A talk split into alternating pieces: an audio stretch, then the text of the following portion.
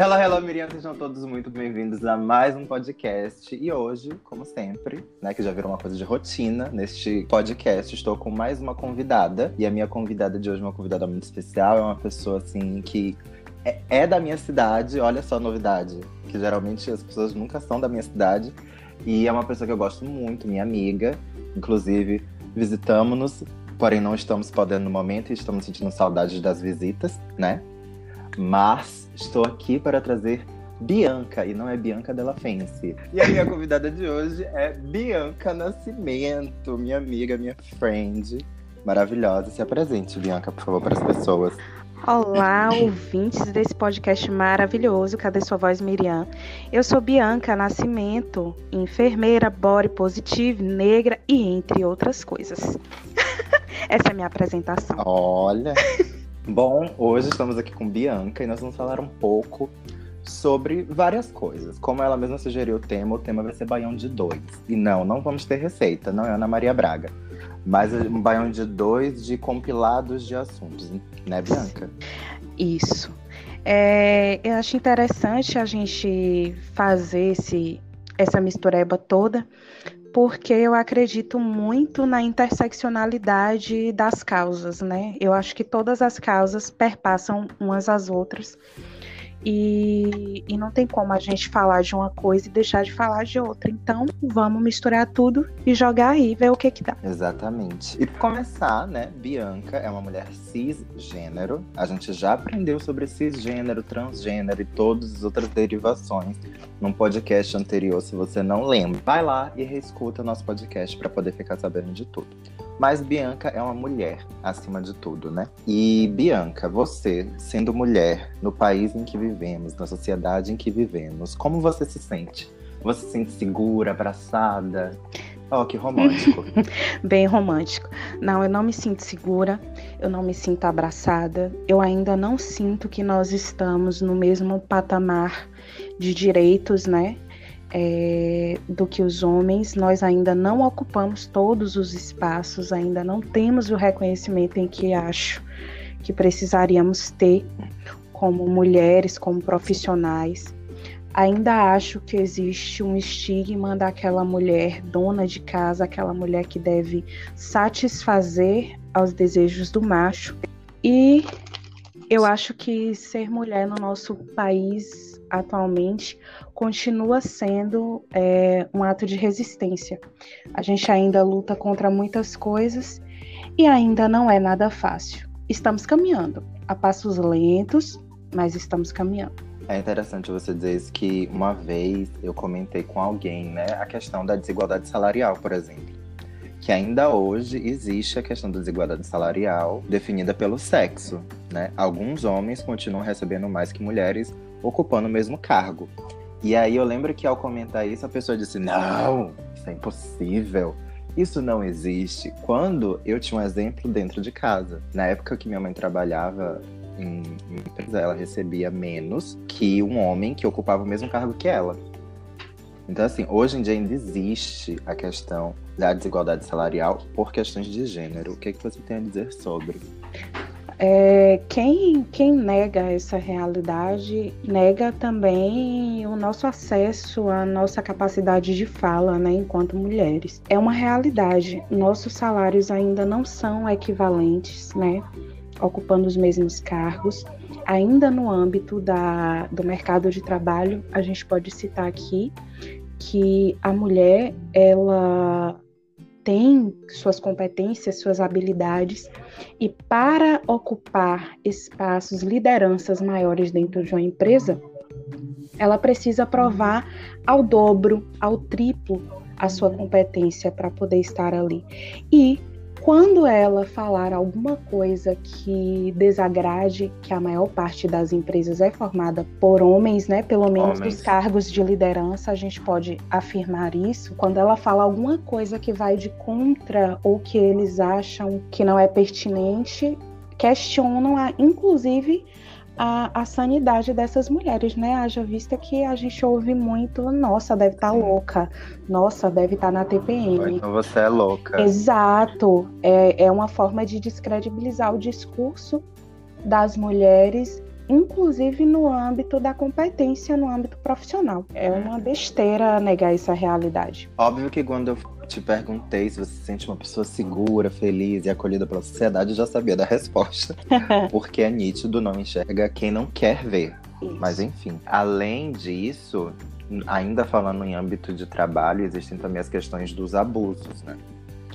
Porque algumas pessoas, por ocuparem cargos maiores, se sentem no direito de invadir o espaço pessoal da mulher. E isso também, mais uma vez, já aconteceu com gente próxima a mim.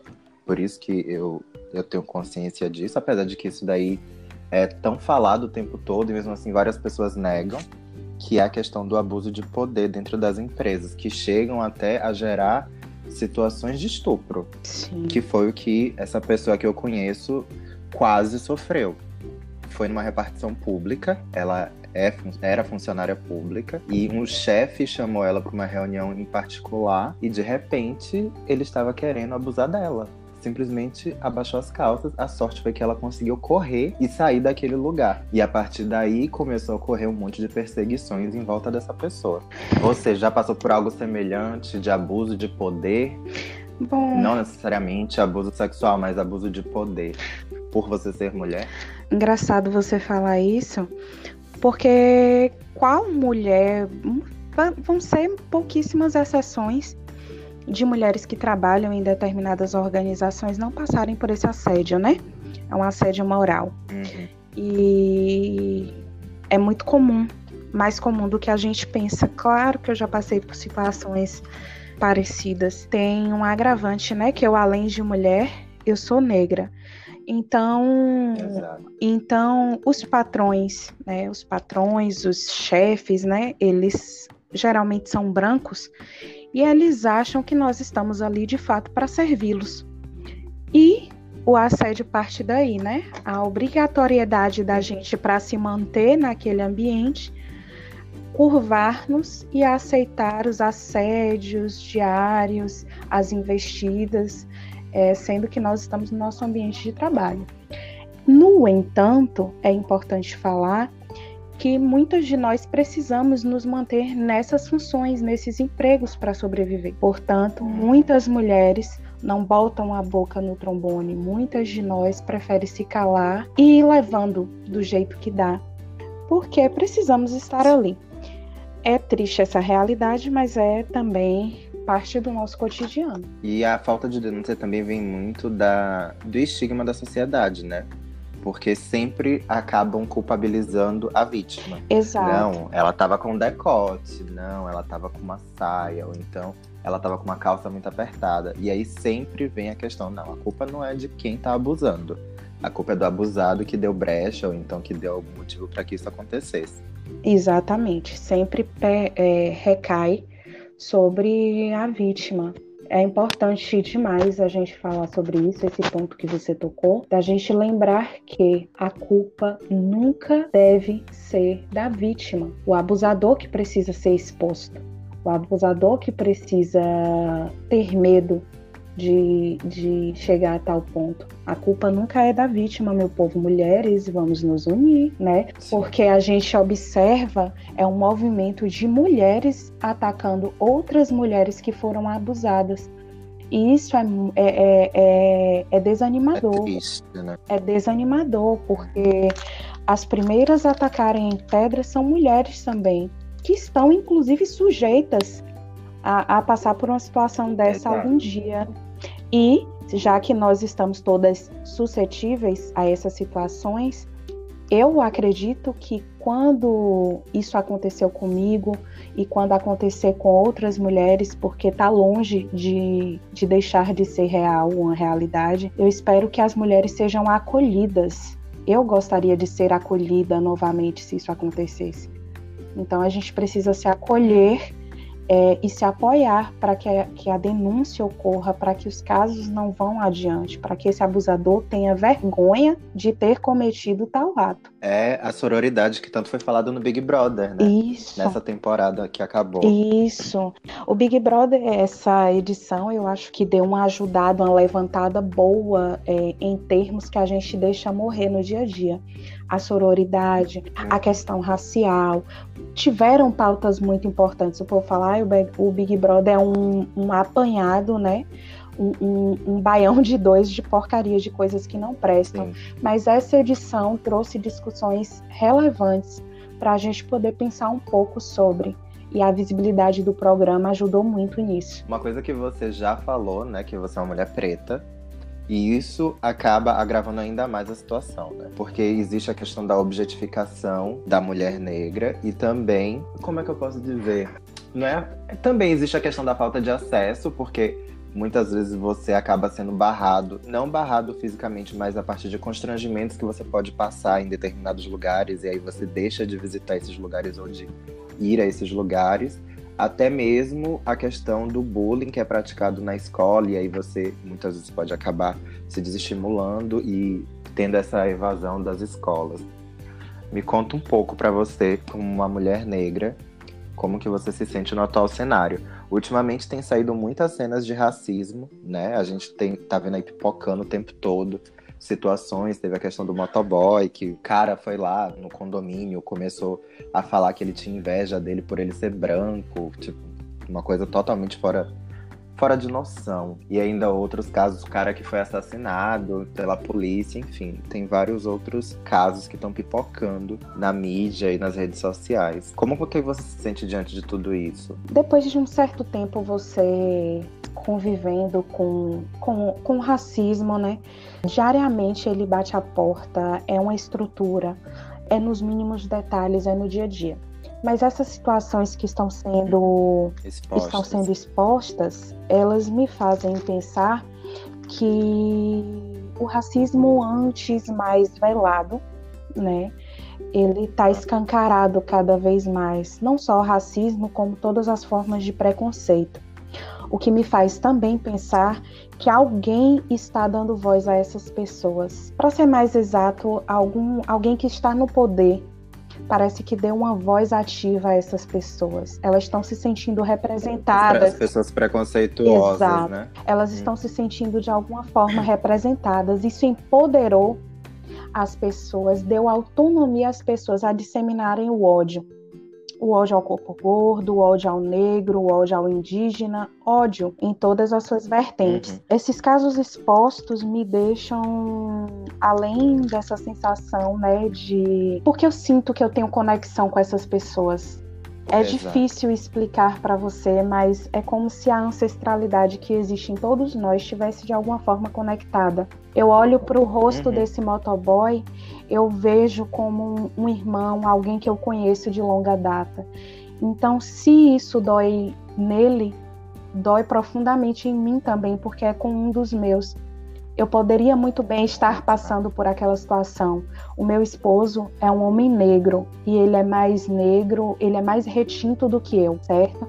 Então, eu sei que ele pode passar por uma situação dessa facilmente. E isso me gera, de certa forma, revolta, isso me deixa com o coração muitas vezes odioso eu sou um ser humano, eu não sou esse ser evoluído, né? Que as pessoas, que as pessoas imaginam, não, porque ela é espírita e tal, ela vai ser uma menina. Não. A gente tem os mesmos sentimentos. A gente também sente muita raiva, a gente também sente muito, muita revolta diante de tudo isso. E ontem, quando eu vi a cena do motoboy especificamente, eu só conseguia pensar que, graças a Deus, aquilo não foi comigo. E graças a Deus que ele teve tanto equilíbrio diante daquela situação e não perdeu a razão em momento nenhum. Ele foi, continuou sendo educado, ele usou a força dele para isso, que é o correto. Né? A gente rebate o ódio com educação, com amor, a gente fala com amorosidade. E ele foi muito paciente, porque se fosse eu, eu tinha voado na cara daquela pessoa que eu não sei o que é que ele eu é. Sei. Eu não sei o que, que ele ia estar uma hora dessa. Ia estar eu presa, né, certamente. E ele estaria no hospital, porque é muito, é muito discrepante aquilo, é muito absurdo. Não, e o pior foi numa, numa entrevista que eu vi ele falando com o Luciano Huck, onde o, o motoboy, né? Matheus, né? O nome dele. Ele comentando com o Luciano Huck que eles foram até a delegacia, prestaram queixa e os dois saíram pela mesma porta que entraram. Tipo, não teve nenhum tipo de atitude drástica que, para mim, era o que precisava acontecer ali. Aquele homem tinha que ser preso, porque ele praticou um crime Sim. de racismo. Mas ele simplesmente saiu e foi caminhando Sim, pleno. Ele não foi, ele não foi autuado. Para você ver como são Exato. as coisas. Agora você, pessoalmente, já passou por, por alguma situação. É, ó, essa pergunta é até, né? Claro que já deve ter passado por alguma situação. Mas se você se sente à vontade para compartilhar com a gente, contar um pouco da sua história em relação a isso, por favor. Sinta-se à vontade. Ok, sobre racismo. Ah, cara, o racismo.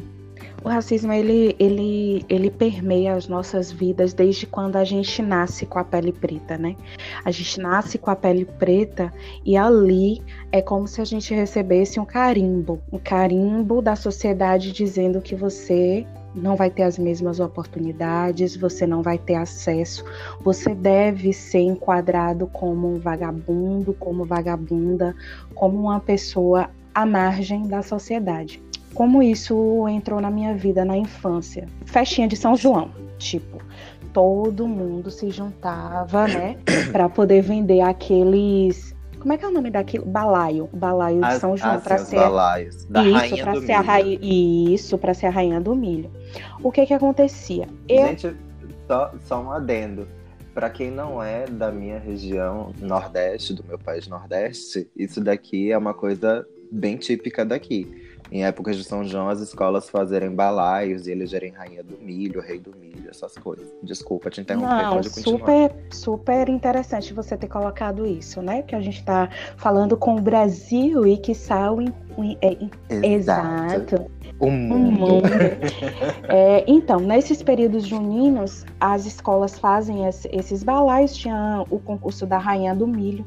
E a Rainha do Milho, ela deveria vender todos os tickets, né, todos os ingressos desse balaio. Claro que muitas meninas conseguiam vender todos os ingressos.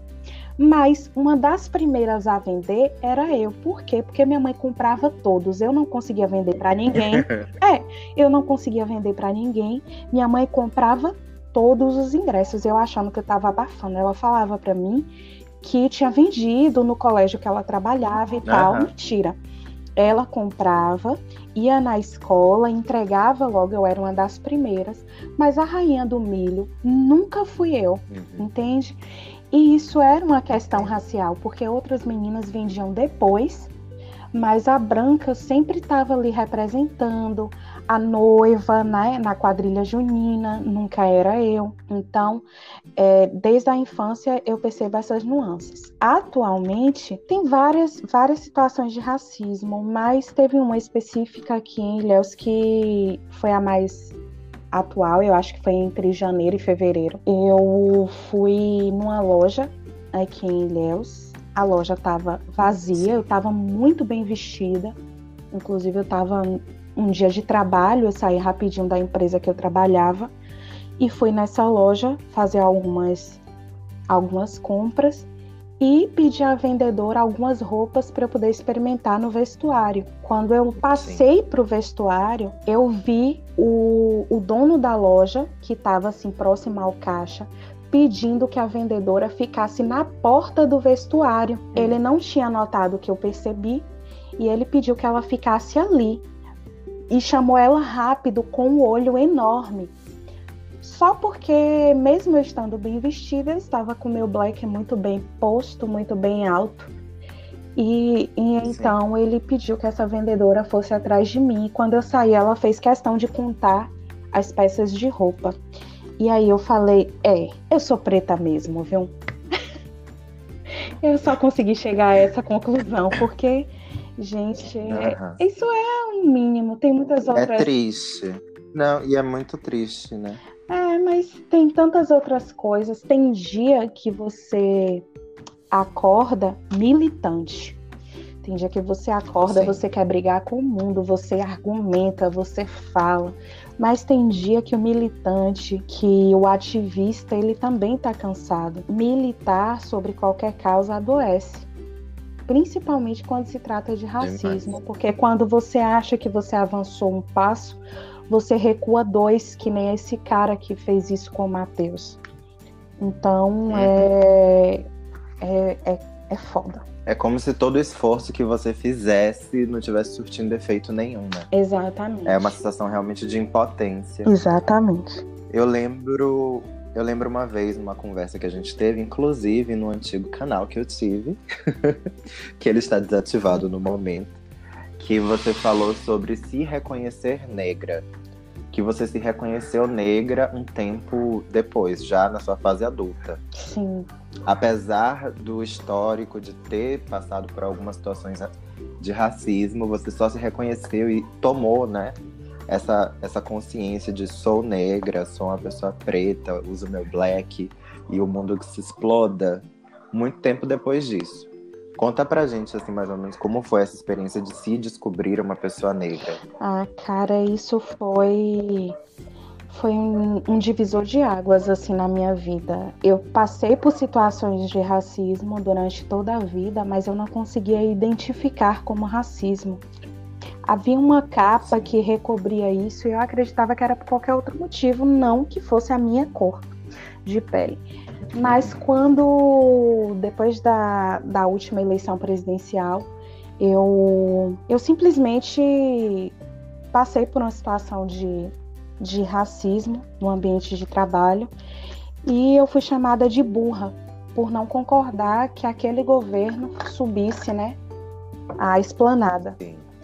E, e quando essa pessoa me chamou de burra, eu é como se os meus ancestrais se levantassem todos juntos, junto de mim ali, e falassem: não, ela não é burra, ela tem todo um conhecimento, ela é preta. Nenhuma mulher preta é incapaz de reconhecer sua história, de reconhecer a dor do outro e de dar afeto. Então, eu falei: ah, já estou incomodando mesmo eu tentando caber em todos os padrões, mesmo eu alisando o meu cabelo, eu ainda estou incomodando pela minha cor de pele.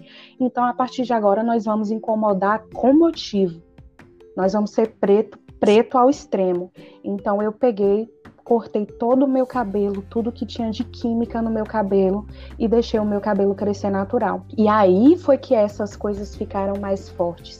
Eu passei por um, per um período curto de transição capilar e realizei o corte rapidamente, não, não fiquei esperando a, a raiz do cabelo crescer muito, mas nesse momento de transição me trouxe uma lucidez que até então eu não tinha, um conhecimento de um reconhecimento de classe, de raça. Minha sororidade aumentou a partir disso, a minha autoafirmação no mundo, a a vergonha que eu tinha do meu corpo, ela diminuiu. É como se me desse um. É Poder, como... né? Exato. É como se aquilo tivesse me, me empoderado, me entregado uma coroa, me dizendo que eu poderia ser o que eu quisesse e que ninguém tinha direito de falar nada. Foi um processo libertador incrível, apesar das agruras, das dificuldades que eu tenho por ser é, hoje como sou, eu eu me sinto em outro lugar. Eu me sinto que eu sinto que eu dei um passo à frente. Hum. E foi assim. eu me emociono quando eu falo disso, por isso que eu fico às vezes assim coisada. Sim, sim. Coisada é ótimo. É, eu fico muito coisada quando eu mas, falo. Mas eu acho importante você falar da questão do reconhecimento. Que eu lembro que você comentou comigo também que quantas pessoas negras ainda não se reconhecem como, né? E o quanto isso pode acabar prejudicando não só ela, mas como um todo, porque acaba que todo mundo está conectado. Né? Exato. Existe muita, muita, muita gente preta que não se reconhece preta e que tem medo da palavra preta, sabe? Aí, aí, aí o povo cria uma discussão no Instagram tão desnecessária, bota assim. O correto é falar preto ou negro, não importa não importa, depende do lugar. é, depende da, do processo de colonização desse lugar. Então, isso para nós, pretos, negros, não difere. Mas tem muita gente ainda que não se reconhece assim.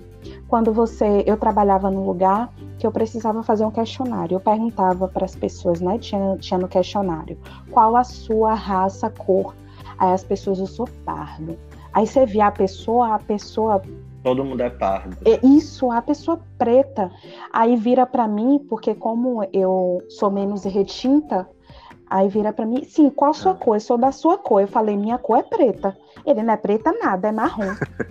Eu falei, gente, Jesus. Tem muita chega gente. Chega a ser engraçado. É, chega a ser engraçado.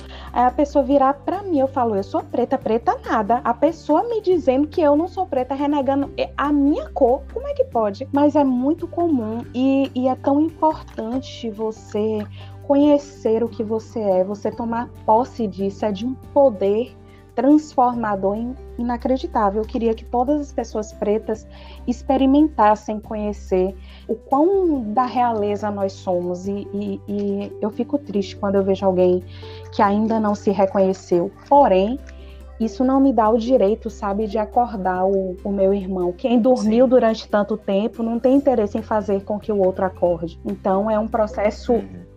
É, é, um, é um processo Pessoal, isso de autoconhecimento, de autoaceitação. E eu acredito que vai chegar para todos, porque a ancestralidade bate na porta e você precisa atender. Eu acho que esse poder que você diz de reconhecer e tal, vem muito de você aceitar a sua verdade. Quando você aceita a sua verdade, você se empodera dela e isso realmente dá poder. Não apenas só na questão negra, mas como na questão da sexualidade, do, da, do seu gênero. Tudo isso, quando você aceita e você se abre para o seu verdadeiro eu, isso te transforma. Sim. Né? E eu acho que o processo de se descobrir negro é, acho que pega mais ou menos nesse mesmo sentido. Sim, sim, sem dúvida. É uma, é uma auto, é uma autotransformação que simplesmente é, é, é libertador. Eu não consigo colocar em palavras para quem está nos ouvindo as sensações que eu tive quando, quando eu me vi negra. Eu logo depois desse processo, eu e meu marido fomos para o Carnaval de Salvador no ano passado, se eu não me engano. Sim, sim. E nós foi ano passado. Isso. E nós no nós descemos com o Olodum, no dia do Olodum, domingo. Eu me identifiquei tanto com aquilo que o meu corpo estremecia. É como se eu fizesse uhum. parte de uma grande família, de um grande coro, gritando que nós estamos ali, que nós somos importantes na história, porque as letras do Olodum, se você ouvir, são todas tiradas da história, né, da diáspora. Isso, então a gente isso. pode pensar que, que aquele coro cantando e identificando sua negritude, enaltecendo quão belo é ser negro, aquilo me deixou em êxtase. Isso foi muito importante para mim. E, e eu, olha, eu emocionada de novo, eu tô muito mole hoje. Eu tô muito assim hoje. E isso foi muito muito importante no, na minha caminhada tem sido que ainda eu estou num processo de descoberta, eu ainda me deparo com expressões racistas, eu ainda me deparo sendo racista, então eu ainda estou em desconstrução, mas o pouco que eu já caminhei foi de muito valor na minha, na, no meu processo. Eu acho que eh, nesse processo você se reconhecer também como racista é interessante para a desconstrução porque é uma coisa que é tão impregnada na gente que muitas vezes a gente não percebe ou finge não perceber, né? Sim. Que também existe aquele que se faz da Kátia Seca. Isso. Mas você reconhecer os seus pontos fracos e tentar melhorar eles, eu acho que esse é o grande ponto de tudo na vida. Sim, sim. Não só para o racismo, como você colocou, Lico, mas para todos os preconceitos que a gente desenvolve, que a gente aprende, na verdade, ao longo de toda a vida, para tudo é há tempo, há tempo para a gente desconstruir, há tempo para a gente educar as gerações que estão chegando, há tempo para a gente conversar com os nossos filhos, há tempo para nós mesmos compreendermos que os tempos uhum. são outros e que requer de nós mais empatia. Eu acho que há tempo para todos nós construirmos um, um lugar mais justo, mais acolhedor para todos, porque de fato aquela máxima que os racistas geralmente usam, ai, não existe o preto e o branco, nós somos todos humanos. De fato, nós somos todos humanos, mas o branco criou essa relação de divisão, então nós precisamos da luta aliada uma, das pessoas brancas em desconstruir essa merda que eles criaram. E assim é para exato. exato, e é para todo preconceito. A gente precisa nos aliar e entender que uma coisa não exclui a outra. Uma luta não é mais importante do que a outra. Eu não posso dizer, como diz Carla Cotirene, é, ela fala muito sobre interseccionalidade. Eu não posso dizer que eu sou feminista, mas eu não penso na, nas mulheres que são negras. O recorte feminista branco é completamente Sim. excludente do que é o feminismo negro. Então, para uma luta ser relevante e fazer diferença, ela precisa estar interligada com, com todos os outros preconceitos que perpassam pelo feminismo. Então, o feminismo negro deve estar aliado à luta contra a LGBTfobia. Uhum. Então, ela precisa Sim. e esse e essa luta contra a LGBTfobia tem que estar ligada à luta contra a gordofobia. As lutas elas não se invalidam, elas, elas, não são soltas, né? Exatamente, né? uma coisa está interligada à outra. Para que todos vivamos bem, é necessário que todos lutemos juntos. Então, ela fala muito é. disso e eu tenho seguido mais por essa linha também. É, tenho compreendido a minha existência e, e as minhas ações nesse campo do ativismo dessa forma, de interseccionalidade, entender que todos somos um, isso que você falou do dessa. Não seria bem uma divisão, né? Porque quando a gente fala divisão, a gente diz que é a parte, a questão do feminismo negro. Isso. É muito importante porque são. Apesar das similaridades, cada um tem a sua peculiaridade. Exatamente. Né? A mulher negra, ela é objetificada. A mulher branca, não. Exato. Então existem seus pontos que precisam ser é, relevados e por isso acaba se desenvolvendo um, um movimento a mais, não Exato. um movimento à parte. Exatamente. O mesmo acontece com o feminismo da mulher trans, né? Que a Exato. mulher trans também acaba se encaixando também. Mas você falou uma coisa super interessante que foi sobre a questão da gordofobia. Yeah. Porque além de todos os as maravilhas que você é, né? Você ainda é também uma pessoa gorda, assim como eu. Sim, sim. Somos pessoas gordas, gordelícias. Somos. E você, recentemente, olha só como a pessoa é qualificada, gente. Ela deu uma aula sobre gordofobia para uma turma. Então, querida, solta o verbo, fala um pouco pra gente que é gordofobia e todas as informações que você está recheada que eu sei. Tô sim, isso dá pano pra manga, viu? Esse podcast vai ficar bem longo. eu nem gosto de conversar sobre essas coisas. Mas eu acho que é no campo, sim, das discussões que a gente evolui nos debates e avança, né, uma casa. Falar de gordofobia é uma onda, né? Porque hoje em dia as pessoas dizem que tudo é mimimi. Para tudo tem um termo, né?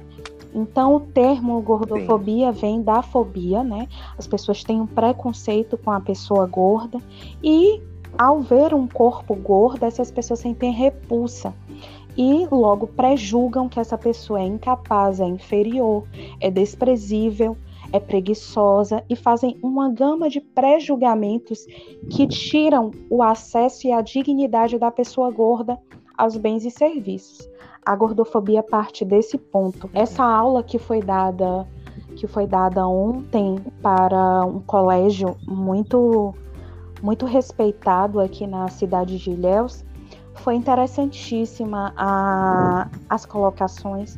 Eu falei sobre vários aspectos da gordofobia e trouxe algumas expressões gordofóbicas muito comuns da gente utilizar no cotidiano. É, Vou reproduzi-las aqui, não vai tomar muito tempo. Por exemplo, não, relaxa. Fulano, fulano está ótimo, mas engordou. Observe que tem aí um mais, né? Invalidando qualquer evolução que um ser humano tenha, única e exclusivamente por ele ter aumentado de peso. Nossa, você uhum. tem um rosto tão lindo. Ô, oh, oh, meu bem, eu tenho um rosto lindo e um corpo também, né? A pessoa falou que eu tenho um rosto lindo, mas o fato de ser gorda não invalida logo tudo. É, uhum. Outra frase que tem me incomodado bastante é: ela não é gorda, é fofinha. Assim, gente, deixa eu falar uma coisa para vocês. É muito caro manter todo este corpo gordo funcionante. São, são muitos dinheiros, muitos lanches. Investido. Muito tempo investido. Para vocês virarem e falarem que uma pessoa é fofinha. É, eu quero aproveitar essa frase para a gente dar uma pausa aqui e esclarecer uma coisa, né, Lico, que eu acho muito importante. A gente falar que uma pessoa é gorda não é ofensa, sabe por quê? Porque gordo, magro, alto, baixo são características. As pessoas precisam compreender e se apossar disso. Eu tenho uma característica de ser gorda, certo? Lico tem uma característica de ser alto. E por aí vai, são apenas características, isso não são expressões definidoras de caráter, tá? Nem definidoras do que você é na vida. Então você pode me chamar de gordo, mas você não pode me chamar de fofinho e nem me definir como pessoa gorda, tá? De, isso não deve ser definidor do que eu sou, mas é uma característica como outra qualquer. Então, tenha respeito pela pessoa gorda e chame ela de gorda. Use isso com naturalidade, não como ofensa, porque já está ultrapassado, né? A gente não está mais no século XIX, pelo amor de Deus. Associar a magreza à, à beleza, né? Isso é muito comum também. A pessoa costuma dizer: Nossa, você tá linda, emagreceu horrores. A pessoa sim, não sabe nem como foi que a criatura emagreceu. Muitas vezes pode não ser uma um emagrecimento saudável, mas mesmo assim insiste em falar que, ai, você emagreceu, tá tão linda, nossa, fulana tá linda, tão magra, sempre associando a beleza à magreza. E a pessoa ser magra não é sinônimo de beleza, muito menos de saúde, né? Conheço várias pessoas magras que são uó. É, emagrecer sem saúde foi o que aconteceu comigo. Eu perdi 16 quilos mas não porque eu estava vibe super fitness, mas porque eu estava doente. E as pessoas vinham me elogiar e falando: Nossa, como você está magro, você está lindo, está maravilhoso. Inclusive o próprio médico, e aí eu acho que a gente tem, entra num, num tema também importante de se falar, que é a gordofobia dentro da própria medicina. Sim. Né? Onde o médico virou para mim e disse: Ah, você tá diabético, mas pelo menos você emagreceu 16 quilos. Aí você fica tipo. Oi? Tudo bom. é. Gente. Inclusive, um outro médico já virou para mim. É, na época eu não pesava o que eu peso hoje, eu pesava menos. Eu acho, eu tenho 1,80m, né? Não sou uma pessoa muito pequena, não sou. E hoje eu peso 100 e 108. É 108 ou é 103? Não lembro. Porque também é uma coisa que eu não me apego. Sim. Mas na época eu pesava 95, se eu não me engano. Nessa faixa, não, não tinha chegado aos 100 quilos. E aí eu fui fazer uma revisão no médico e ele virou para mim e falou: eu tinha. Eu era novo, eu tinha 23, 24 anos. Ele virou para mim e disse: Você já pensou em fazer uma bariátrica? Oi? Eu, exato. Eu anos pesando 93 quilos, ele queria que eu fizesse uma bariátrica. Aí é. eu falei, não. Aí ele, mas você deveria, vai melhorar muito a sua vida. Eu falei, é, eu vou me mutilar para poder emagrecer, porque vai melhorar muito minha vida. Ok. Beijos para você, querido. E nunca mais voltei nesse médico. Ai, a, a, agora que você falou, gordofobia médica é uma onda, gente. É, não só médica, né? Mas dos profissionais de saúde em geral.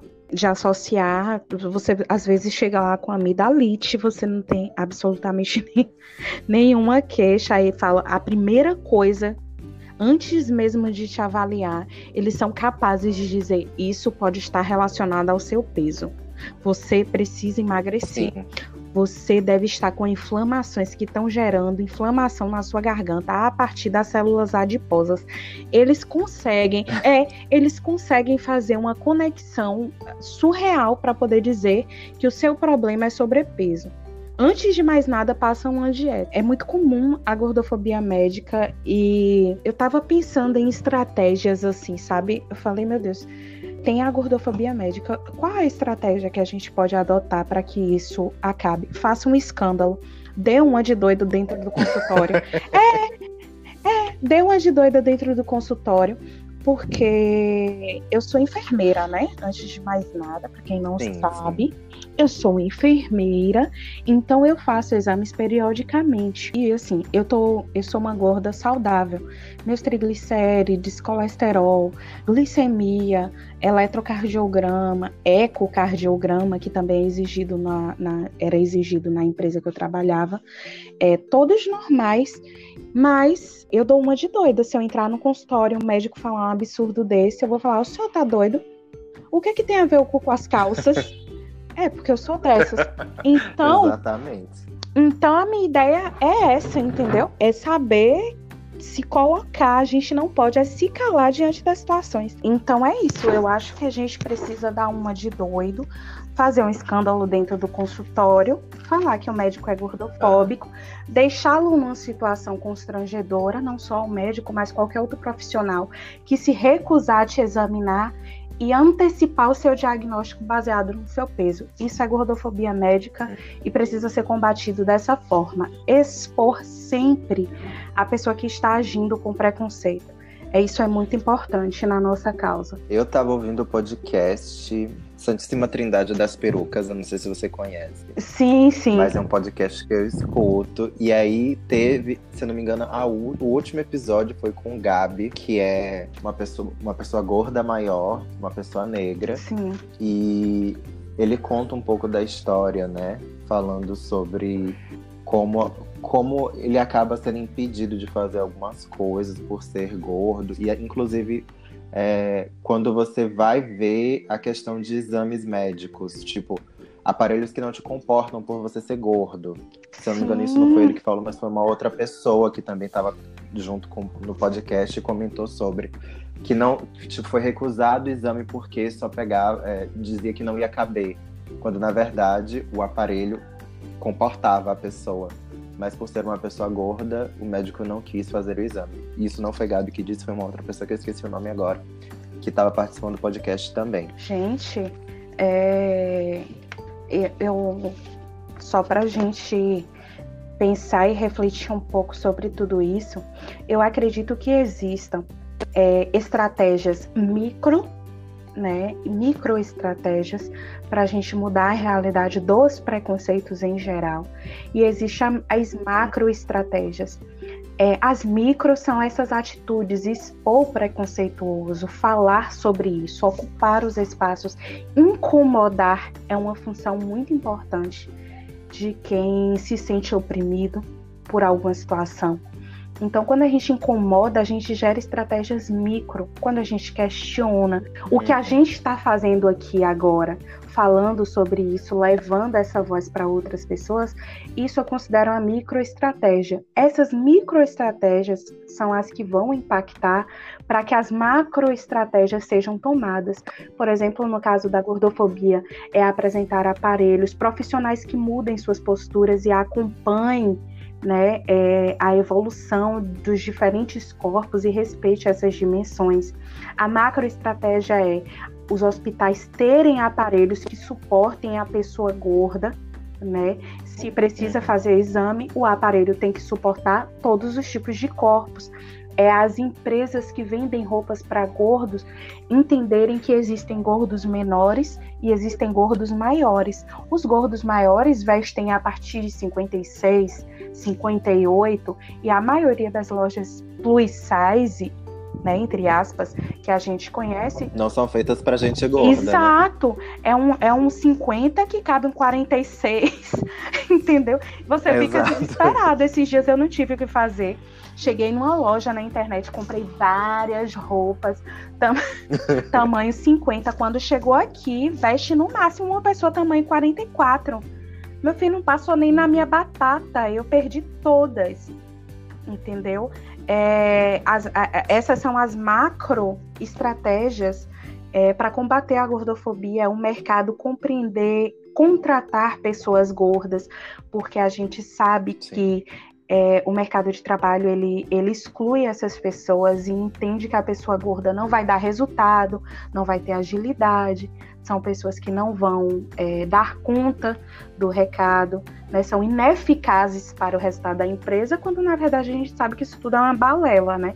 Pessoas gordas uhum. só são gordas, elas são competentes, Exato. são hábeis, é, inclusive dançam, ah, que é o nosso caso, né? Exato, maravilhosamente se bem. Nós dançamos, para quem não bem. sabe, a gente é fit dance. E, e Exatamente. E, e, as pessoas não conhecem nosso lado, a gente vai gravar um dia um vídeo no YouTube para vocês verem. Brincadeira. Pelo amor de Deus. Brincadeira. Brincadeira, eu tô mentindo. Eu Posição ao extremo. Eu me empolguei. Mas é, é, as macroestratégias permeiam isso, é pensar num transporte público que acomode a pessoa gorda, sem constrangimentos. Aí eles botam uma cadeirinha amarela dentro dos ônibus com uma pessoa obesa. Com 40 centímetros. Isso. Aí bota que aquela cadeira é preferencial para pessoa obesa. Aí se você entra uma pessoa obesa ali, todo mundo olha parecendo que aquela pessoa é um ET. Então, uhum essas macroestratégias elas só vão é, começar a serem pensadas, projetadas e só vão ser impulsionadas se todos os dias a gente falar que a gente está insatisfeito com o serviço, se todos os dias a gente falar da nossa dificuldade de encontrar roupa, se todos os dias a gente ir para a linha de frente e ter coragem de abrir a boca então, esse podcast é muito é. importante para isso, porque nos dá espaço para a gente gritar que a gente quer respeito em todas as dimensões de corpos, de raças, de credos, né? A gente viu um caso de intolerância religiosa, aproveitar que o assunto é baiano de dois, soca tudo dentro desse caldeirão, uhum. bora falar disso também. A gente viu um caso de intolerância religiosa onde uma, uma menina iniciada no candomblé foi tirada da guarda da mãe porque a mãe estava com candomblé e a avó da criança era evangélica e entendia que aquilo ali era uma agressão a mãe perdeu a guarda de uma filha, isso é intolerância religiosa, isso é racismo, isso não pode existir. A gente precisa falar sobre isso. É surreal a, o escancaramento que as pessoas estão tendo de, de demonstrarem seus ódios, suas raivas, que sempre tiveram, mas agora elas estão afloradas, estão empoderadas e para todo ódio que a gente encontra, a gente combate com argumento, com estudo, com amor, com dedicação, com uhum. comprometimento, com a empatia pelo próximo, porque apesar de, de, de cada um ter o seu lugar de fala, o meu lugar de fala é de uma mulher, como já foi dito aqui, preta, gorda, né? É, e, e, e ser mulher, mas existem outras questões que também devem perpassar pela nossa, pelo nosso grito, pela nossa indignação. Eu vejo as pessoas se indignarem, o que o está pegando muito para mim nos últimos tempos é que eu vejo as pessoas, as lacradoras, né? Pessoas lacradoras, ah, que chegam assim no Instagram, elas querem lacrar, vidas negras importam, Black Lives Matter. E aí pega e faz um blackface. Porra, nem tipo, eu. Não, Deus, para sabe, dá vontade de furar os olhos quando eu vejo essas coisas, porque assim, só querem lacrar. Esses dias eu tava vendo que muita gente no, na, com a morte de George Floyd ficaram revoltadas. Sim. Casos muito piores, muito mais agressivos aqui no Brasil aconteceram e eu não vi metade da onda de revolta das pessoas Black Lives Matter. E aquelas que postaram uma foto preta na quarta-feira, que eu nunca me esqueço disso, preta na quarta-feira, depois restringiram a foto, excluíram a foto do feed porque fica feio, né? Uma foto preta do nada no meio do feed. Ah, uma galera uma galera excluiu aquela foto, ou seja, vidas negras importam até quando? Até quando estiver lacrando na internet e dando like. Passou disso, a gente volta para a mesma luta de nós por nós. Então a gente Exato. precisa a gente precisa lembrar dessas pessoas e de tantos outros casos e de tantos outros preconceitos. Que o Brasil parece que é um calabouço Pokémon de preconceito, né? Pegaram todos os pegaram Jogaram tudo aqui. Exato, pegaram todos os tipos de preconceitos, de, de, de, de, de, de atrasos e jogaram num- nesse calabouço. Apesar de achar que tem muita, muita, muita gente sacana e preconceituosa, eu acho que nós que falamos por eles, nós que lutamos por nós, ainda somos em maior quantidade e a gente ainda vai vencer essa guerra. Com certeza. Tava falando sobre a questão do, da gordofobia na medicina e tal. Sim, E quem comentou no podcast que eu falei, é um podcast, inclusive, que eu indico pra vocês, que é o Santíssima Trindade das Perucas, e foi o episódio número 41. E o, o episódio número 41, o tema foi plus size, só que gorda. Com Bia Grêmio e Bielo. Hum, Eu não sei se você conhece Bielo. Conheço demais Sim. que o Instagram dele, pra quem quiser seguir, e eu super indico, é Hello É Hello Bielo. Isso, H-E-L-L-O, Bielo. E ele é Exato. super interessante porque ele é fluider gênero, né? Ele é fluid gênero. Então, Exato, ele, exato. ele traz uma outra perspectiva. Bielo, como você estava dizendo, desculpa, gente, caiu, mas voltamos. É, ele é militante, ele é fluider gênero, porque que antigamente era conhecido como hermafrodita. né? Isto. Só que hoje entende-se que não é mais esse termo utilizado. Hoje em dia o termo utilizado é, flu- é gênero fluido, Isso. Por assim dizer. É, a, a outra pessoa que participou do podcast foi a, a Bia Grêmio. Grêmio. Ela é modelo plus size, não sei se você conhece Ela ela. é gorda maior. Exato. E ela é modelo. Sim. Eu, se, eu não me, se eu não me engano, ela desfilou na Fashion Week. Sim, Ela que trouxe a questão da gordofobia médica. sim. É, E aí você tava falando da questão de expor e tal, esse- esses, esses profissionais gordofóbicos. Sim. Quando, quando a gente fala de preconceito em geral, uma dica bacana que eu quero deixar para os ouvintes do seu podcast, que sempre que tiver situações que você se, se, se assemelha, que você entende que você tem alguma coisa relacionada àquilo, procurem seguir perfis no Instagram que são mais parecidos com você. Busquem mais coisas que você se identifique, que lhe represente. Eu estava lendo uma pesquisa que encomendada pela Skoll no ano de 2018, se chama Skoll Diálogos. Foi um projeto da Skoll para poder ouvir sobre gordofobia. E 89% da dos entrevistados diziam já ter sofrido gordofobia em alguma em algum momento da vida e apenas 10% dos entrevistados se diziam gordofóbicos.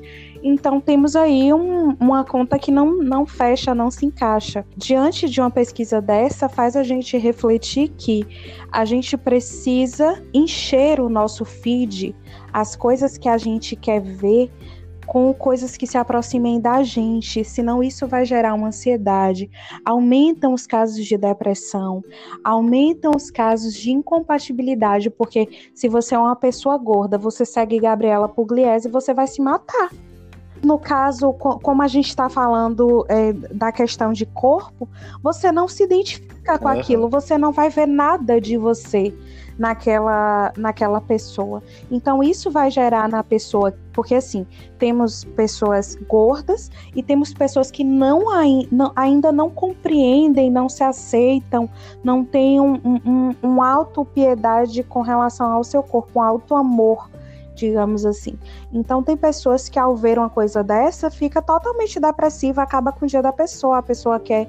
Aí entra naquela onda de depressão, volta a fazer as dietas malucas. Quem parou de tomar seus laxantes e diuréticos voltam com toda essa carga à tona. Então, uma das estratégias que eu posso aconselhar a vocês e que mudou muito é, a minha visão sobre o meu corpo foi seguir pessoas como Bielo, que a gente falou aqui, como Bia Grêmio e Alexandrismos, que fala muito sobre corpo Sim, Alexandrismos. É muito bom. Ela fala não só de corpo livre, mas ela fala de várias outras coisas relevantes para a gente discutir, conteúdo de primeira qualidade. É, então eu passei a seguir pessoas que eu me identificasse mais, principalmente relacionada ao corpo gordo, que era uma coisa que pegava muito para mim, sabe? Então, a partir desse momento que eu enchi o meu feed com coisas que me alegram, que fazem eu me sentir bem, fez toda a diferença. Eu acredito que possa fazer também para a vida de vocês. Sigam pessoas é, próximas do que você é. Sem falar que isso também é uma forma de apoiar, né, esses criadores de conteúdo que precisam para que eles tenham mais relevância, assim, dando mais voz para as causas né, que eles representam. Exatamente. Consequentemente, você se aproximando dessas pessoas, você está apoiando a causa de maneira mais, mais efetiva e, e dando voz para que eles falem cada vez mais e cada vez mais longe chegue é, as nossas, as nossas questões, os nossos posicionamentos. Isso é muito bacana. E muitas pessoas acabam criticando porque, ah, digital influencer, o que é isso? Para onde veio? Para onde vai? Mas esses digitais influencers, eles também têm a capacidade de mudar a direção do mercado. Então, a partir do momento que você dá apoio para pessoas negras, para pessoas trans, para pessoas gordas e todos os outros todas as outras causas possíveis, eles podem, com a força de todo mundo que apoia, acabar direcionando esse mercado para um lado positivo. Tanto é que hoje em dia você vê muito mais campanhas LGBTs, né? Tami tá aí representando no Dia dos Pais, junto com a Natura. Não é porque a Natura quis, foi porque ela ganhou uma relevância e a comunidade, por consequência, também ganhou uma relevância. Sim, é necessário dar essa visibilidade, até para que a gente caminhe mais longe e avance em algumas pautas. Uma, uma prova muito bacana disso é Hello Bielo, né? Para que, que a gente falou aqui, o Bielo, sim, sim. ele eu falo ele, gente, é porque ele é fluidegênero, tá? Tanto faz você tratá-lo no gênero masculino como feminino. Masculino isso, ou. Isso, pra né? ele tá tudo bem. Então, por isso que eu tô me referindo como ele. E Bielo, ele falou muito, né, que ele usava as maquiagens da, da Bruna Tavares mas que ainda não tinha tido hum. base no tom de pele dele. É, ele precisava misturar dois tons de base para ele chegar no tom de, de pele dele. E Bruna Tavares, para quem não sabe, é uma grande linha de maquiagens hoje, uma das linhas mais vendidas aqui no Brasil. Ela compete com a Boca Rosa. Então, a, a, Bruna Tavares se sensibilizou a partir das falas de Biel e criou um tom de base mais próximo da, do tom de pele dele e que várias outras blogueiras negras estavam se, é, falando dessa dificuldade no tom de pele. Então ela criou um tom a mais na nova coleção que contempla também esse tom de pele. Isso é importante para a gente, entendeu? Isso é bacana da uhum. gente entender que os influencers eles eles não funcionam só como criadores de conteúdo local, é um conteúdo nacional e que isso reverbera no nosso cotidiano. Porque é muito chato você ter que comprar dois tons de base para você achar um tom negro, é complicado. Então, vamos. É, é, é prudente, né? Exato, é, é, pensar nessas questões e a partir das falas dele. E eles, nos posts dele, ele sempre marca Bruna Tavares. Bruna, mande aí para mim, vamos ver isso. Esse tom de pele não, não, não tá próximo. É, lembra que peles negras têm tons mais quentes. Aí ela foi adequando e chegou num tom de pele. Isso é muito bacana. Isso é o que eu penso que a grande, o grande tchan do influencer, eu vejo a importância deles não só como para eles mesmos ganharem mimos e tudo mais, e sim levar as nossas, é, as nossas vozes o mais longe possível e, tra e trazer transformações, mudanças. Porque quando você é um influencer de, de um nicho, você não é só você, você é você e várias outras pessoas que estão ali por trás daquela causa. Com certeza. Então, quando você dá força e voz, isso daí não atinge só o influencer que tá ali recebendo mimos, mas todo mundo Sem- que tá por trás daquilo também. Sem dúvidas, sem dúvidas. E, e vamos valorizar. É, tudo bem que nós temos grandes influencers no mercado, mas vamos valorizar aquele influencer local, vamos divulgar o influencer local, porque é assim que a gente vai ganhando proporção. Lembrem que acender a luz de outra pessoa não significa que a sua seja apagada. Então bote para cima. Aqui na nossa região, né, Lico e Ilhéus, tem crescido o número de influencers. Aqui, uma coisa muito importante a falar: aqui em Ilhéus nós só temos duas influencers gordas. Duas. Das duas, nenhuma é negra. Então a gente tem que pensar. É você, a terceira, meu anjo. Já tô pensando nisso. Ah, brincadeira. Você vai ser a terceira. Mas o que que acontece? É, pelo menos temos duas influencers gordas. Uma delas é uma gorda menor, a outra é uma gorda maior. E assim, a gente precisa impulsionar o trabalho dessas pessoas, porque elas são pioneiras, porque elas estão lutando por um espaço, porque elas representam muito pra gente. Poucas lojas em Ilhéus estão dispostas a, a, a vender roupas em tamanhos maiores. Então é assim que a gente vai Exato. ganhando, é, ganhando corpo, volume, para a gente é, é, discutir essas pautas, falar para o mercado, olha, tem gente gorda em Ilhéus, sim, e a gente quer roupas em números maiores, sim. A gente quer a roupa que não necessariamente é de uma pessoa mais velha ou de um evangélico, a gente quer se vestir bem, ter estilo, mas dentro da- da- das faixas etárias. Não precisa ser aquela roupa, porque anti- antigamente não, né? Hoje em dia você vai comprar uma roupa tamanho 50, Sim. você só encontra aquelas roupas mais de senhora, roupas de moda evangélica. Isso, de moda evangélica. E a gente precisa pensar que o mercado tem que acompanhar. Tem corpo gordo, tem muito gordo e gorda estilosa que quer se vestir bem, que quer se vestir com qualidade. E essas meninas representam muito nesse sentido. Então vamos apoiar o influencer local. Divulguem nas suas páginas o influencer local, não só influencer, mas qualquer outra pessoa que esteja tentando promover melhorias. É, Qualquer outro tipo de empreendedorismo, né? Exatamente, é necessário a gente impulsionar isso. Porque a gente dá muito biscoito para quem já tem fama e biscoito demais e esquece que tem pessoas começando do zero e que tem que começar de algum lugar. Então, vamos dar as mãos nesse Uhum. momento, vamos procurar saber quem é que está criando conteúdo no local que a gente está e impulsionar isso, porque é daqui para o mundo. Em qualquer lugar que você esteja ouvindo agora, tem que ser assim em todos os lugares. Senão a gente nunca vai ter voz, a gente nunca vai ter uma unidade na hora de, de, de, de, de expandir a nossa voz e, e mostrar para o mundo o que, que a gente quer, quais são os nossos anseios.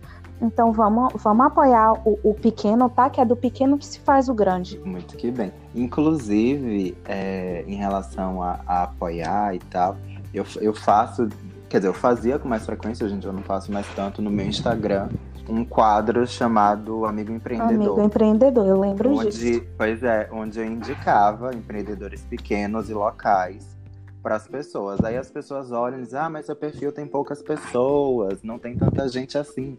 Mas que seja duas, três pessoas que vendo, se identifiquem, já é alguma coisa, já é algum impacto. Com entendeu? certeza. Já são mais dois, três novos clientes que você consegue para determinada marca pequena. Com certeza. E o mesmo acontece com o conteúdo que eu produzo aqui pro podcast. Eu sei que eu não tenho um grande alcance, mas eu alcanço algumas pessoas.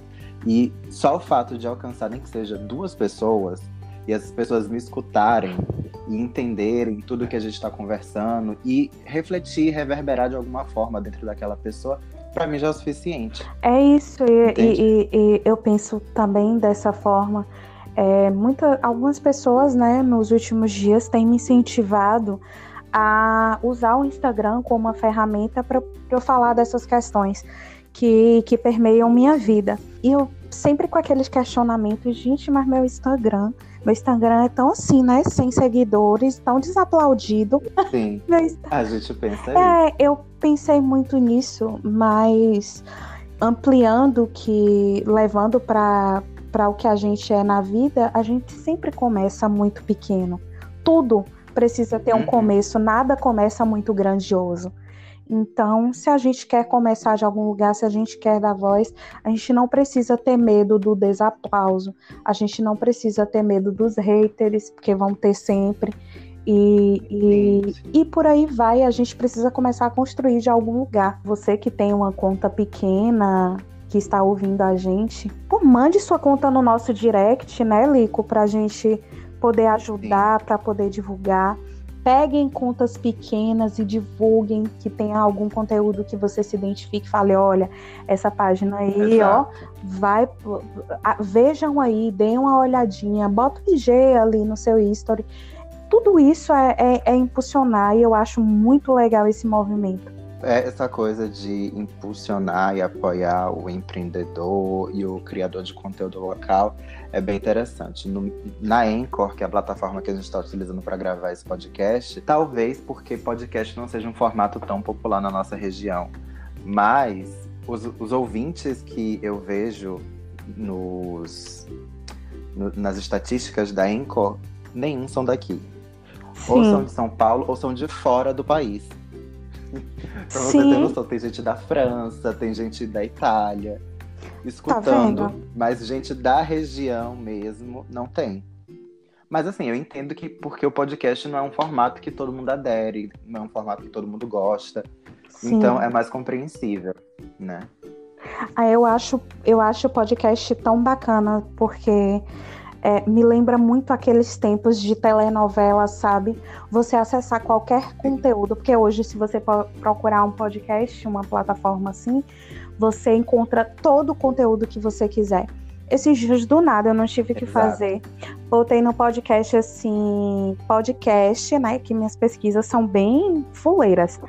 Aí eu botei, aí eu botei podcast histórias para garotas né? Que Sim. eu pensei em algum momento em ter um projeto de contar história sobre mulheres importantes para meninas.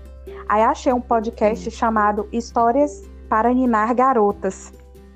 Quando você vai ver, Nossa. os podcasts são contados por mulheres como Daniela Mercury, Djamila Ribeiro, várias mulheres narrando histórias de mulheres de verdade, da história de verdade. Aí uhum. você tem a história de Joana Dark, você tem a história de Carolina Maria de Jesus, você tem a. Sabe assim, uma coisa rica, só que Sim. contada com aquele ar de conto de fadas para crianças ninarem. Sim. E isso é tão importante, né? Porque isso traz a representatividade na história da, da questão da mulher, da força da mulher Exato. na história, né? Que não é tão não é tão contada assim nas escolas. Não. Geralmente é o homem, é o guerreiro, não existe a mulher, e quando existe, ela não, não, não tem tanta luz sobre ela, né? Exato.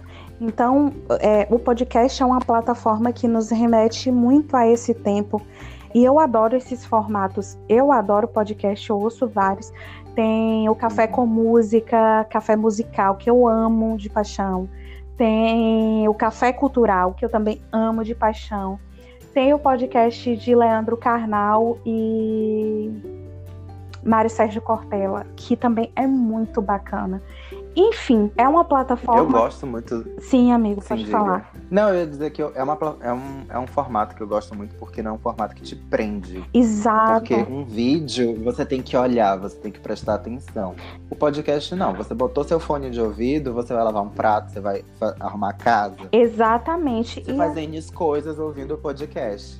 E ali você vai, você vai viajando. Tem podcasts de histórias, podcast relacionado à música, à cultura sociologia. É um mundo de coisas que você pode acessar é, sem estar preso a nada. Você pode fazer uma caminhada ouvindo conteúdo que vale agregar de alguma forma. Enfim, eu gostaria muito que as pessoas aqui na nossa região é, conhecessem, pelo menos, se, se, se permitissem conhecer esse tipo de plataforma. Eu tenho certeza que, que as pessoas iriam adorar, já que não, não tem essa dependência do visual né, para poder assimilar o conteúdo.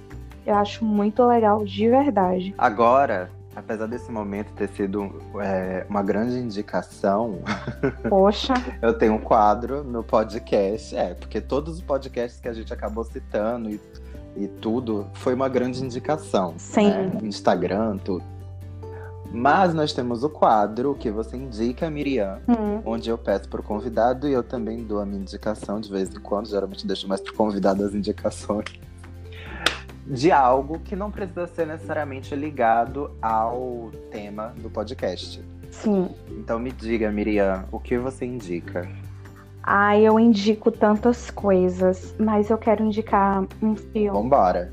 Eu quero indicar um filme. Pode ser mais de um, pode ser quantos você quiser. Ok, eu quero indicar um filme. é, eu acredito que esteja disponível no, na Globoplay, né, que se chama Cor Púrpura, que retrata um período de apartheid muito grande e trata-se da história de duas irmãs é, negras que vivem separadas, né, é, separadas por uma questão machista e uma delas descobre o amor através de uma outra mulher. Então, só e só a gente tem falando de apartheid, a gente tem falando de racismo, a gente tem falando de LGBT, né? Já que nós estamos falando de, de uma mulher que se descobre lésbica num período de muita, muita, de muito preconceito latente, de muitas proibições. Então, eu indico o filme A Cor Púrpura para vocês entenderem um pouco do contexto é, norte-americano de como tudo aconteceu na apartheid. Indico também um livro. Vou indicar um livro, um filme e um Instagram, que eu sou uma pessoa super Fechou. atualizada. Vou indicar como livro, ahn, deixa eu ver, Lugar de Fala, de Djamila Ribeiro. Eu acredito que todas as pessoas precisam conhecer o lugar de fala, ou até mesmo conhecer Manual Antirracista, de Djamila Ribeiro. É um livro super barato na Amazon, você encontra, é, faz parte do coletivo Feminismos Plurais. Sim. E é um livro para a gente começar a entender como que a gente deixa de ser racista. É, na sociedade que a gente vive, como diz Angela Davis, é, não basta não ser racista, você precisa ser Antirracista. antirracista. Exatamente. Então, dessa forma, eu indico esses dois livros de Djamila. São livros pequenos, acho que a leitura vale. E um, instra- um Instagram muito importante é, que eu gostaria de indicar, também de uma mulher negra que trata as questões de relacionamento, de pele, de raça, de feminismo, que é o de Maíra Tiamá. Para quem não conhece, Tiamá Sim, Oficial maravilhosa. maravilhosa e ela trata tudo isso muitas vezes é, através do humor. Então eu gosto da leveza que ela traz para essas questões tão duras e vocês vão curtir bastante. Tem muito vídeo bom, bacana e de conteúdo relevante. Então eu deixo essas indicações. O Instagram As postagens delas são incríveis. são, são. Vocês vão curtir bastante. Deem uma checada. Te amar, fruto aqui da Bahia, nascido em Salvador. É do Sim, axé. soteropolitana. É, ela é do É do axé, axé. É do candomblé, é uma mulher negra, é uma mulher gorda. Então nós vamos, nós temos aí vários conteúdos num só. Muito bacana mesmo. Ela participa de vários recortes, né? Sim, sim, ela, ela, ela é incrível. Sigo já tem algum tempo, antes mesmo de te amar alcançar é, a visibilidade que ela tem hoje. Conheci te amar em um desses carnavais em Salvador, numa, numa TV fechada. E de lá para cá sigo e aprendo, agrego muito através do Instagram dela. Muito que bem. Eu tenho, na verdade, duas indicações, que uma delas já foi até. Ah, na verdade, as duas já foram citadas, né, durante nossa conversa, que é o podcast Santíssima Trindade das Perucas, onde é um, é um podcast um pouco farofa, mas eles também tratam de assuntos sérios e relevantes. São três drag queens que apresentam, e aí eles têm convidados super interessantes, como Bielo e, e a Bia. E o Instagram de Bielo também. É uma indicação que eu gostaria de fazer, reforçar, na verdade, né? Porque já foi dito mais cedo. E essas são minhas indicações. O Santíssima Trindade das Perucas, o podcast, eles também têm o Instagram Santíssima Trindade das Perucas. E o Hello Bielo. E também as nossas redes sociais. Por claro. favor. Sigam Bianca no Instagram, que é arroba Bia, underline BNO. BNO, exatamente. E também sigam no Instagram, no perfil do podcast, que é KDS Podcast. E o meu perfil pessoal, se alguém quiser ir lá, dar uma olhada, uma visitada, lico.dias, L-I-C-O.dias. E lembrando que se você quiser participar do nosso podcast, se quiser compartilhar a sua história, mandando um e-mail pra gente, é só mandar um e-mail para cadêsuavoz.gmail.com. Bia, muito obrigado. Eu acho que a gente falou de tudo um pouco. Foi realmente um baião de dois, como a gente queria. Eu gostei muito, achei que foi muito gostosa a nossa conversa. Eu espero que tenha sido proveitosa não só pra gente, mas para as pessoas que escutam também o podcast. E eu espero que você tenha se sentido à vontade e tenha gostado também da nossa conversa, apesar de várias interrupções, né? Tivemos algumas interferências, mas no final deu tudo certo. É, eu agradeço, Lico, mais uma vez, da gente estar junto, batendo é, um papo sobre assuntos que, mesmo a gente tentando trazer leveza, são coisas sérias que estão acontecendo, é aqui e agora, então a gente precisa mesmo falar disso. Eu agradeço a oportunidade, agradeço a todos vocês que estão nos ouvindo.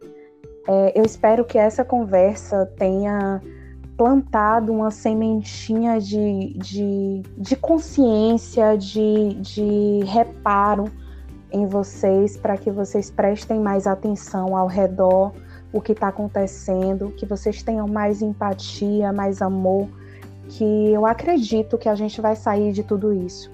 É, eu queria finalizar a minha fala, né, já que eu já agradeci a todos, eu quero finalizar minha fala lembrando sempre uma coisa para vocês. Eles são muitos, mas nós somos muito mais. Muito que bem, assim a gente encerra com essa frase maravilhosa. Mais uma vez, agradeço a ti por participar e con contar um pouco da sua história, se abrir, a, tipo, abrir sua vida pra gente, né? É. E que ela possa servir realmente de, como uma forma de transformação para as pessoas que escutam, para que elas tenham consciência. Muito obrigado mais uma vez. Espero você mais vezes por aqui, que a gente pode tratar de outros temas, Venho. além de temas assim sérios, porque a gente tem o um negócio da comédia na gente também. Ah, sim, a gente precisa gravar agora um podcast besteirol, que eu achei esse bem. A gente foi bem Sério, certinho. Né? É, a gente foi bem, bem das colocadas. Nos bastidores, a gente tava, gente, será que a gente vai conseguir gravar esse podcast? Porque a gente é muito palhaça, né? Vou delatar horrores. E quem mais tiver. Mas conseguimos. Conseguimos, então, vencemos. Mas a gente vai voltar aqui, viu, gente, pra gente trazer o nosso lado cômico, porque a gente precisa ser contratado por alguma grande empresa de comédia. Para alguma grande rede de comédia, Sim, exatamente. porque nós somos... Atuar com Tata Werneck, alguém do tipo. Claro, porque a gente tem respostinha rápida para tudo, igual ela. Everything, exatamente. e ainda somos bilíngues. Sempre. É isso, gente. Muito obrigada a todos que escutaram até aqui. Fiquem bem, espalhem bem, siga a gente nas redes sociais, vejam as nossas indicações e até o próximo podcast. Um beijo, tchau, tchau. Um beijo, gente. Valeu pela audiência. Até a próxima. Com fé em Deus, hein? Beijão.